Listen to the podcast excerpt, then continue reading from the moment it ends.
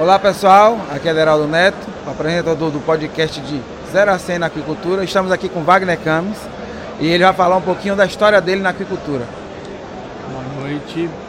Bom, eu sou zootecnista e atuo desde sempre na atividade. Estou há 40 anos envolvido com a criação de peixe, passando por todas as etapas, desde quando se fazia suíno-piscicultura, quando não existia arraçoamento, onde que produzir bem era 4 mil quilos por hectare. Hoje, decorridos aí 40 anos, a gente se depara com altas tecnologias, novas estruturas, no, no, muito mais conhecimento que tem sido gerado continuadamente.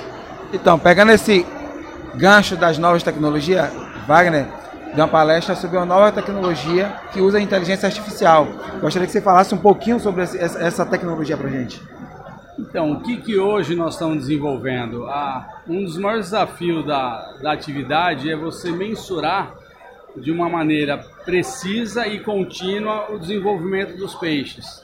Para que você possa fazer isso aí, é, no dia a dia você tem que encostar o tanque, é, levantar, pesar, contar peixe, e isso gera estresse, é tempo e acaba desestimulando.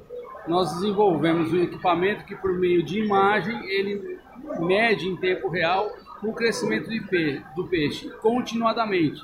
E o que isso nos propicia?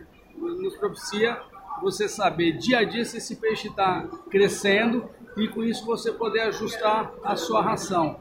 E o fato de ser imagem, a gente consegue, mediante coletas e, e parametrização da água, você treinar o equipamento para determinar nível de oxigênio, é, coisas correlatas só pela imagem, como também a parte de sanidade. É, então você passa a ter previsibilidade com esse equipamento.